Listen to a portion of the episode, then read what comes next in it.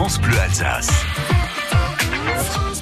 Le 31 mai, c'était la journée mondiale euh, sans tabac. Et bien nous, ce matin, ce qu'on va faire avec Marie Hernandez, notre spécialiste santé sur France Bleu Alsace, c'est que la prochaine pause, là à 10h, vous qui arrivez au boulot, on va la faire sans clope. Bonjour Marie. Bonjour Hubert, bonjour à tous.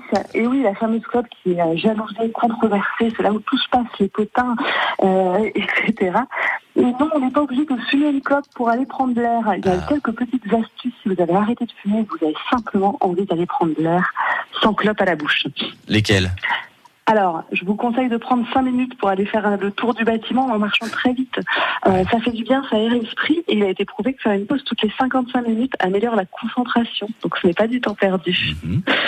Euh, vous pouvez également sortir, rejoindre vos collègues fumeurs avec une pomme à la main ou un verre d'eau. Si vous avez arrêté de fumer, ça vous aidera et ça vous occupera les mains et vous pourrez profiter de ce moment avec vos collègues.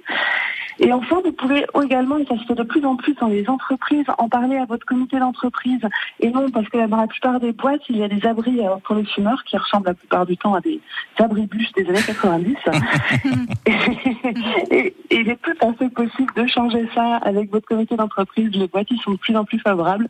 Faut-il encore mettre les choses sur le tapis? Et ben voilà, c'est noté. Alors il faut avoir un truc dans les mains ou alors si on fait une pause cigarette de 5 minutes, on fait pas de pause cigarette, on va courir. Comme ça on est bien essoufflé, on n'a plus envie de fumer.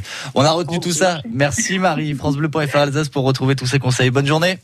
Merci, Val. Bonne journée à tous.